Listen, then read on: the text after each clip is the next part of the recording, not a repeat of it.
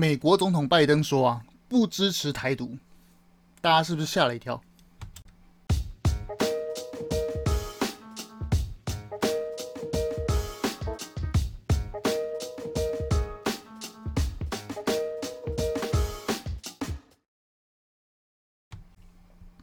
我们一起说真话，事实需要让更多人知道。欢迎收听，欢迎回来，荣耀台湾 Podcast。大家都听过啊，庄周梦蝶的故事。庄周梦蝶的故事是这样子啊，就我们以前有一个那个庄子啊，大家都知道他是谁嘛，对不对？庄子提出了一个哲学论点。庄子啊，他认为人不可能确切的区分真实还有虚幻。当一个人认为事物存在真实与虚幻的差别时，已经存在的相当的问题。就像电影全面启动一样，有时候你存在的梦境虚幻，其实个人啊不一定能够分辨真实与否。下面的例子啊，就告诉了我们，庄周梦蝶不是虚幻的故事，而是真实的在台湾上演。很多人都猜到了，我所指的事情就是今天台湾许多主流媒体的报道。在众所瞩目的美中会谈过后，我刻意的啊停下脚步观察这些台湾所谓的流量高的主流媒体，看看这些国内媒体是否能够分辨真实与虚幻。在台北时间十六日上午拜习会结束之后，果不其然呐、这些媒体，比如说东呃东森、中时、TBS 这些，不约而同的啊把标题打上：美国总统拜登说啊不支持台独。刚看完这些新闻标题之后，有种嗯，有种酸甜的感觉。甜的部分呢，是因为我很佩服我自己啊，为何能如此的料事如神。当甜味的感觉还没结束的时候啊，酸的感觉，酸的后坐力伴随着心痛接踵而来。他也不跟你打招呼啊，马上就撞了上来。而这些心动的感觉啊，就是。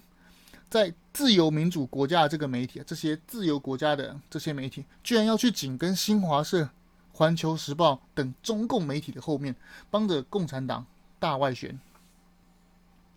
人家拜登从未说过我不支持台独啊，而这些台湾媒体为何要在庄周梦蝶的里面进行作文比赛，把没发生的事情渲染在国内的媒体 Facebook 哦不，现在 Facebook 应该要叫做面瘫。Meta 利用你流量高的优势来洗脑台湾人，很显然的，这些自诩言论自由、这些自诩第四权、妄称说要监督政府的所谓的媒体，正在自我阉割啊！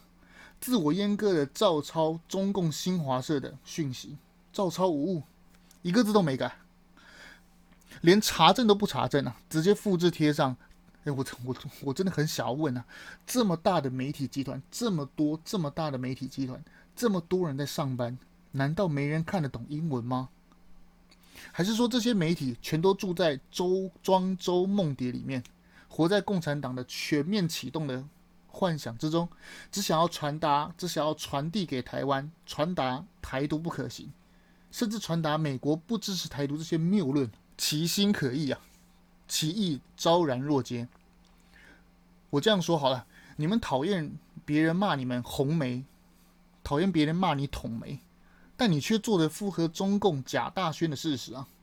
你们说中天被关起来是政府打击言论自由，剥夺你的第四权，剥夺你监督政府的权利，但其实你们这些媒体，却事实上却是躲在第四权，躲在言论自由的道德大旗下。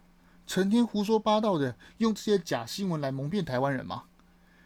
没有人要你公，没有人要你歌功颂德政府。你想要平衡报道，比如说两边的事情，比如说美国怎么说，中共怎么说，你想要平衡报道，你想要说新华社说了什么也可以嘛。但是你没有必要无视白宫的新闻稿，把没有的事情塞在拜登的嘴巴里，说美国不支持台独。就像之前。明明台湾的防疫是世界级的好嘛，但你偏偏要拿新加坡名医，名是名教的名啊，你偏偏要拿新加坡名医的偏颇观点，指着台湾这边影射台湾，说：“哎呦，台湾不赶快封城啊，这个我们的疫情会失控啊！”我真的很想要问，难道你们这些人不知道封城之后台湾的经济就崩溃了吗？什么欧洲那些伦敦啊、意大利啊，甚至是西班牙，他们都表演过给你们看过，都表演给全世界看过了嘛？他们封城之后的经济惨况是如何了嘛？对不对？那你们为什么还要去用这些呃，比如说什么什么名义的方式来放在你的媒体上面去宣传？自诩第四权是这样自诩的吗？再来，明明台中的玛莎拉蒂的恶棍，当街把大学生的头都供破，治安明显败坏，而市长卢秀燕有着不可推卸的责任，却跑去参加什么颜宽恒的竞选大会的点名会。这些媒体啊，放的这个这件事情你不去监督，却要把焦点聚集，却要把焦点聚集在陈时中的饭局妹这个虚假。这个虚假影片，这个时空错置的虚假影片，来打击政府，来打击疫情指挥中心的威信，反告对台湾、对台中治安败坏的棒球队，公然在哎，拜托那个棒球队，大家有看过那个那个影片吗？公然在补习班旁边砸车，哎，媒体却对这种东西最退，却大部分的媒体，大部分的媒体却对这种事情视若无睹。要知道啊，那台车的车主据说还是某某警察、某某警官的妻子啊。而这个影片其实是十月三十号就有了，怎么当时都抓不到人？但却在影片在却在十一月八日影片公布之后，台中市的警察局就马上抓到人了。你不觉得实在是 amazing 吗？我发现，在网络上公布这些啊治安败坏新闻影片，甚至什么爆爆料的这些东西，好像比。好像比任何警察局长都还有用哎、马上就破案了。你看，再来哦，那个某某的肌肉棒子，我就不讲是他了，我就不讲是谁。那个某某的肌肉棒子又跳出来补刀啊，说什么台湾还在台湾还有酒驾撞死人啊，治安这么坏，都害他中枪。我、哦、等下，我现在插一句话，他我真的很想问呢、啊，请问你大名鼎鼎的馆长哦，对不起，我把馆长讲出来了，对不起。好好就讲吧，你馆长。你中枪，你是要讲几次？你中枪，你也不想想看，你中枪的地方在哪里？中枪的地方在新北市，地方的治安由地方的行政长官、行政首长负责。怎么没有听你念一下新北市警察局长？怎么没有去去听你讲一下新北市长侯友宜他们的责任呢？难道要总统府越区越权越级下来管新北市的治安吗？是这样子吗？说台湾酒驾治安那么坏，政客还在四个不同意，什么什么道理啊？我就想要问，公投跟酒驾有什么冲突？难道说这个台湾我们这个土地上有酒驾撞死人之后，那其他的事情就不用做了吗？就跟之前高雄城中城大火一样啊？那城中城大火这个悲剧造成的，那市长陈其迈率一级主管出来道歉之后，国民党的市议员却出来讲说：“哎呦，你们。”高雄市青年局竟然在继续，你们高雄市的青年局竟然继续举办什么高中生的街舞大会、街舞大赛？你们这个是呃拿那个城中城家属的那个悲愤来做你们的欢愉的比赛系统，做你们欢愉的比赛，这样对吗？拜拜托，我真的想要问。这些国民党的市议员，难道城中城的大火发生之后，市政府的所有的活动、市政的市政府的施政，或者说对外的活动，全部都要一切停摆吗？隔壁家人在办丧事，那我们家就连饭都不用吃了吗？是这样子吗？那公投跟酒驾到底有什么冲突？我真的是不明白。摆你摆明就是为了要骂政府而跳出来骂政府吗？你以为大家都忘记馆长？你二零一八年的时候，你是怎么样跳出来帮韩国瑜护航的吗？你是怎么样用你的流量，用你的百万流量来骗这些台湾人说，呃，你要给韩国瑜一次机会？做人真的不要讲。你们这些所谓的意见领袖，你们这些有流量的人，真的不要。我知道你们都只在乎你们的流量跟赚钱呐，但是你们如果只是要做生意、做流量赚钱，你们就去做一些喜喜花花一些。怎么讲？你们就去学蔡阿嘎那些哦，做一些哦娱乐消遣的东西。你就不要来讲社会议题，不要来讲政治嘛。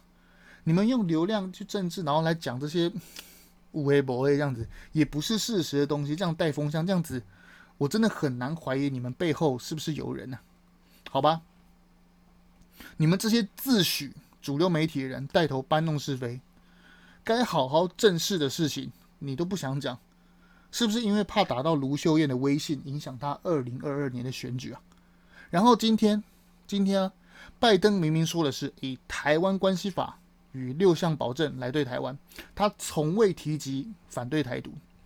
而拜登在拜习会结束之后，他参加活动的时候也再次表示，他说啊，他说他加码到，他警告习，他警告习士凯说，对台海以武力行动，如果中共对台海以武力行动，美国将严重关切。而且他在。昨日的行动，好，昨日的活动就是他啊、中美的那个高峰会结束之后，他在参加其他的活动的时候，也再次的表明，接受记者访问的时候，他再次表明说，我们非常明确的支持台湾法案。他这个这个台湾法案指的应该就是台湾关系法，而且他加码说到，他是独立的，由他自己做决定。这边的他是指什么？这个拜登说了他是指什么？当然是指台湾嘛，对不对？难道是指台湾关系法？是独立的自己做决定吗？显然不是嘛。法案要怎么样自己做决定？当然，这个他当然是指台湾嘛。就跟我之前说过论调一样，美国不承认的是中华民国政权，因为中华民国政权还宣称自己代表中国，当然不能承认嘛，因为事实就不符合嘛。那如果我承认你中华民国的话，那我是不是承认中华民国你拥有黑龙江，你拥有外兴安岭，你拥有蒙古？你拥有大果树的黄果树瀑布，你拥有帕米尔高原，怎么可能？怎么可能会？美国政府不会去承认一个不存在的事实，所以当然不会承认中华民国政权嘛。美国不承认中华民国政权，但不是没有承认台湾，所以才会有台湾关系法。而且台湾关系法是国内法，台湾关系法的国内法，它的法律位阶其实是其实是在中美建交的三公报之上，而事实就是这样。而这次，不管是国家安全顾问苏利文，甚至是美国的国务卿，他讲到中美建交三公报之前，他都会先提到台湾关系法。他把台湾关系法放在中美建交三公三公报之前，意思就是什么？意思就是说，我认为台湾关系法是美国来确定台海关系的进程重要的重要的理论，而不是而不是是否反对台独。因为就如同拜登讲的啊。台湾本来就是独立的嘛，由他自己做决定嘛，就跟美国之前的总统威尔逊一样，民族自决嘛。事实就是这样。而这些媒体，我真的是 不知道怎么说诶，为什么这些媒体可以无中生有、梦中生幻？我就想问，这些人是否是住在庄周梦蝶里面？是不是活在共产党的大外圈里面？对，你讨厌别人讲你红梅，但你为什么要一直做红梅的事情？对不对？为什么要一直帮中共当传声筒？当别人骂你的时候，质疑你的时候，你说：“哦，不不不不，我才不是红梅呢，对不对？”你这样谁会信？那请问，那那别人讲你是红梅的时候，你又在那骂别人说：“你干嘛要扣帽子在我身上？”那当然不是，是因为你的所作所为嘛。很遗憾的是，为什么国内媒体要做这样子的虚假报道？好吧，那我们继续提哦，稍微提一下拜习会这次的焦点，跟我上一期的 p o c k e t 猜中的其实差不多，有点双方啊各念各的，各取所需嘛，就跟我上期 p o c k e t 一样说的一样。当然呢，这是中美的哈边检啊，两边的各自讲自己的对讲对象的宣讲的对象本来就不是对方嘛，就是美国他要讲的东西，他当然不是对着中共讲。如果中美双方对双方讲的事情能够讲谈成呢，就不会拖那么久才拜喜会嘛。然而这次他们在啊视讯的高峰会上讲的东西，当然是对自己国内讲的嘛。像中共的新华社报道是这样写的，他这一篇报道啊，全部都是好，因为他有好几个段落嘛，每个段落的开头就是习近平说。习近平指出，哦，对不起，不是习近平，我们来更名一下，因为他最近称帝了嘛，我们把他的名字改成习世凯，会更平易近人。习士凯说，习士凯指出，习士凯强调，习士凯再次确认，等等等等，好几段，最后才是最后一段才是拜登弱弱的一说，仿佛这个十里山路不换肩的传奇啊，除了带领中国强起来，还可以当面。啊！当面的教训美国总统，但事实上真的是如此吗？我看中国共产党自己比谁都清楚吧。美国画的红线是什么？而这个峰会刚开始的时候，有个小插曲，就是说，习近平在一开始，哦，对不起，我们刚刚说要改成习世凯，对不对？啊，习世凯一开始见到拜登的时候，就直接打个招呼，哎呀，老朋友。我告诉各位，这个老朋友其实大有玄机啊。呃，中共官方啊，第一次称西方的政治人物为老朋友是谁？不是别人，正是那个呃著名的熊猫大师季辛吉啊。季辛吉他就是啊，当时卡特总统，就是尼克森总统的外交特使，特地去中国啊，特地去找邓小平来破冰之旅的那个人叫季辛吉。他对中国共产党可是有大恩呐、啊，可是有开启世界之窗。他不仅开创了邓小平想要打开国门，把中国融入世界。邓小平当时说过一个很有名的话嘛，就是谁呀、啊？呃，等下就我改个音频啊，大家会比较有实境感。谁？跟向着美国，谁就富起来了。意思就是，意思就是说，意思邓这个呃，我们邓同志哈，邓同志的意思就是说，谁啊？哪个国家自古以来跟向美国，跟着美国，哪个国家就富有了起来。所以这个啊，我们讲了啊，中共第一代老朋友啊，叫做季辛吉嘛。季辛吉就是帮中共打开迎接世界大门的这个事件，他其实是有。大恩，他是他的恩人呐、所以老朋友这三个字是一个对中共称西方哈称西方这些政治人物，他是有无比至高无上意义啊。所以当这个拜喜会一开始的时候，我们的席世凯殷殷切切、勤勤恳恳的称：“哎呀，这是我们的老朋友啊！”你看白宫的白宫的发言人沙奇是有多么可怕，马上出来哦哦不不不不不，我们不是你的老朋友。那当然知道这此举的眉眉角角是什么嘛？你看，如果他称他老朋友，他欣然接受；如果拜登回答说：“哎，对对对，我们也是老朋友”，那不是给了共和党有一种攻击的口实吗？给了共和党攻击的口实，说：“哎呦，你们这些人是不是私底下有什么什么什么交换的意见？私底下台面下的交易？”说到民主党啊，最近可是碰了一鼻子灰啊！之前啊、川普总统还在在任的时候，是不是通？通俄门打得非常的讲的绘声绘影嘛，通俄门，当时的华盛顿邮报大肆的宣扬啊，说我们的美国总统川普啊，竟然是跟通俄啊，因为就是因为他通了俄门，通俄门之后，他才取得美国总统大位的，讲的绘声绘影，还进行好多次的国会调查，甚至动用参议院，甚至动用国会来进行川普的弹劾。川普啊，就成为了美国史上第一个遭到两次弹劾的美国总统。但事实上是什么？事实上，华邮最近贴出报道，指称说：“哦，对不起，我错了。”华邮报道说他错了，他说通俄门根本没这件事情。拜托，哎，你当初是怎么打别人的？你还动用你的国会去去弹劾别人呢？拜，立马帮帮忙！你大当初大动作是怎么样指控川普通俄门的？结果你现在呢？大街上骂人，好了好了，美国的媒体还比较有比较有羞耻心呐、他还知道要怎么样哦，他还知道要把报道撤下来，还知道要公正，还知道要更正，跟川普哦毁系列一下。转头看看我们台湾媒体，每个都活在庄周梦蝶里面嘛，对不对？人家美国媒体起码还会哦撤销报道，跟川普道歉。那台湾媒体呢？什么时候跟陈时中道歉过？什么时候跟蔡英文道歉过？没有嘛。因为统没什么，还一直在骂什么蔡英文假博士，excuse me，假博士什么什么东西啊？你以为人家假博斯是不是？真是又扯远了哈。我们继续把拜习会他们谈过重点，把各位帮啊帮大家厘清一下。拜习会重点还有就是美国方面，它其实主要的是希望我们跟中国，就是美国跟中国的激烈竞争当中，我们要建立一个啊机制，建立一个防火墙。建立一个防撞的一个防撞的钢板，说，因为我们在互相竞争的过程之中，难免会出现摩擦嘛，就跟当时美国跟俄国在啊冷战期间，他们要有一个红色热线道理一样，就是他们要在激烈的冲突竞啊不是冲突，激烈竞争之中，要避免真的军事冲突打起来。这是美国方面的需求了。那在台湾的好，台湾的议题上，就是攸关我们台湾人嘛。我们台湾人议题上面，它其实是就两边重新画红线而已啊。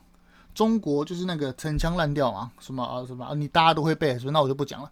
那美国就是美国有踩住它的底线，甚至是告诉中国，我前面刚刚讲过了，就是中共如果以武力改变单方面的改变台海现状的话，美国会强力干涉，就是这样。而白宫发言人沙奇啊，非常好玩啊，他面对。啊！记者提问“老朋友”这一词，就是我们刚刚讲过“老朋友”这一词，他非常的呃俏皮，我觉得他实在是啊、有综艺感。他竟然说：“哎呀，我就知道你会啊！”我只是翻译成口语一点啊。那个白宫发言人沙奇马上讲：“哎呀，我知道你们马上就要问这一题，我告诉你，我有准备。”然后他就马上就否认了这件事情。意思就是说，这些美国不管是呃共和党或是民主党，甚至是这些嗜血媒体们，他们都非常知道老朋友的意义是什么。那那个我们的习世凯看到拜登就直接讲啊，老朋友啊，你看，拜登作为民主党，当时跟共和党在选举的时候就被人家指控嘛，你跟习近平的私交甚笃嘛，你会不会啊暗中放水啊，私下怎样出卖美国利益啊？告诉你，拜登非常怕。就如同之前拜登在啊阿富汗撤军的时候难堪一样，他就是因为前面做的太难堪嘛，被大家有千夫所指的骂名之后，也不是骂他，就是他有一个呃心魔吧，有一个心印在，别人会指控他，哎，你会不会放弃台湾？就是因为太多这种指控，导致他必须要强硬吧。果不其然，美国近几年来的政策，从川普以降到现在拜登。对台湾的政策走向逐渐的清晰当中，现在啊，十六、十七号，美国还是要继续跟我们台湾的高层做互相的交流与意见的访问，就是这个道理啊。美国其实跟台湾一直以来都往前走。很多人讲啊，什么台湾其实不是什么什么独立什么的，我啊，台湾是不是独立？这个我大概提一下啊，因为这个可能会需要再开启 Podcast 来讲更久。那我想要稍微提到就是。对美国来讲，美国不承认的是中华民国政府，他不是不承认台湾。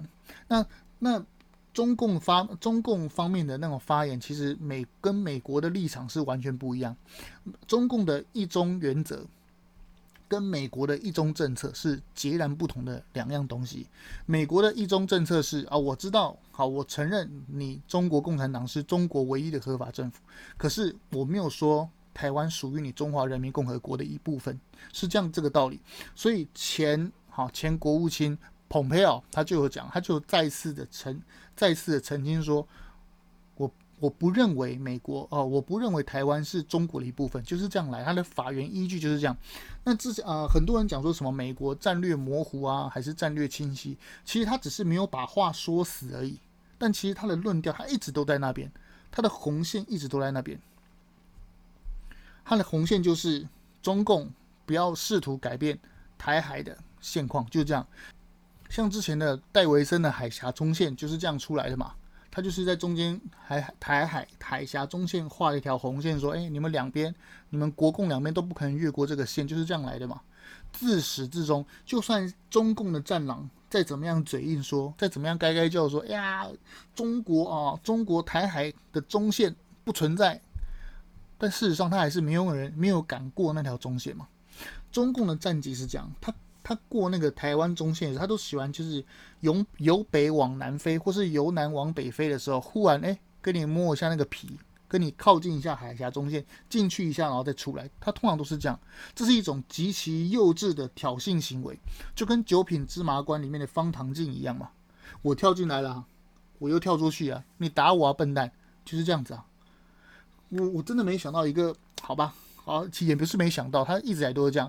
中共的政权就是这样啊，跳梁小丑一个嘛。你可以把它形容成方唐镜，我觉得似乎是没有违和感。而中共方面为什么要参加这一次的美中高峰会议？很显然，很简单嘛，他就是为了要后来的，他不是正在开，中共不在开六中全会。他就是习士凯的登基的这些繁文缛节的这些啊摘字章句，他正在进行这些繁文缛节嘛，所以他要怎样？他要确立这个写出写出新华社这个新闻稿，说我习世凯对你美国总统匹配狗。习近平指出，哦，对不起，又讲错了。习世凯指出，对不对？当面训斥你，好像哦，我好像神威浩荡啊，连美国总统都要听我的。然后在他国内进行登基，为他的哈、加官加冕带来正当性，就如此而已嘛。但是我听到呃另类一个官家专家的观点，我觉得也蛮正确，也蛮可信的，就是习近平他这次破例的第三度连任，他其实是对啊、党内就是中国共产党党内那些鹰派这些山头，其实是有压制，他是以拿下台湾作为条件来连任他的军委主席，来连任他的总书记。其实是这样子，我我觉得这个其实是蛮有道理。所以台湾其实面临一个啊非常大的啊挑战。其实这样也好了，因为我们以前国文课本的时候有读到嘛，国恒王嘛，对不对？外患呢、就是外患要一直有嘛，对不对？如果没有外患的话，那那句话是怎么讲的？我念给大家听。这个词句是出于先秦孟子说的嘛，“生于忧患，死于安乐”。呃，整句的意思大概就是入则无法家弊事，出则无敌国外患者，国恒王。意思就是说什么？意思意思就是说，我们国家有外患嘛，那我们国家会越来越强盛，就是这个道理。其实也不是坏事啊，对不对？有个强大的外敌，我们的啊国防经济就会蓬勃发展嘛。虽然也会找到蛮多在野党所谓的见缝插针啊，所谓的啊错置他的错置他的呃论点，或者说断章取义来打击政府威信。很多人在讲说，为什么你荣耀台湾一直在帮民进党政府讲话？没有，我只是在帮道理讲话。道理在哪里？我就帮谁讲话，就如此而已嘛。像这次林之妙站出来说反对核四，我就觉得他讲的很正确啊。怎么会怎么会绑个核四厂？怎么会绑个核电厂绑在身上？每天都要提心吊胆。我我在啊、脸书哦，因为大家都知道我有荣耀台湾粉砖嘛。我看到一个粉砖的留言者，我真的是很想要笑。他竟然说什么？他竟然说哦，因为台湾有战争风险嘛，所以我们应该要怎么样？我们应该要拒绝三阶，因为三阶那个天然气啊被共匪打到，被共匪打到爆炸，很危险。那我就想，哎，奇怪，那你绑个核四在身上，共匪就不会打核四吗？还是说共匪的飞弹看到核四会转弯就不会打核四？真是好吧，好吧，我真的是不太懂他们的啊啊啊的的的奇怪的论点。啊，有机会再慢慢帮大家分享。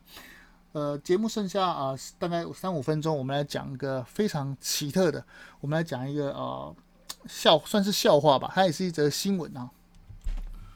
我们伟大的邻国啊，它最近研发研发出一架新的飞机啊，据说不知道是几代，因为现在最新的飞机是第五代战机嘛，就是那些 F 二十二啊、F 三十五这些飞机，中共啊。邻国啊，新的战机叫做歼四十啊，它的飞行速度十马赫，意思就是说啊，它这个十马赫的这个飞机的速度啊，比弹道飞弹还要快。弹道飞弹可是弹道飞弹可是能够呃飞到外太空之外，然后再穿破我们的大气层来进行垂直攻击嘛。它垂直攻击的速度能够达到八马赫，这个。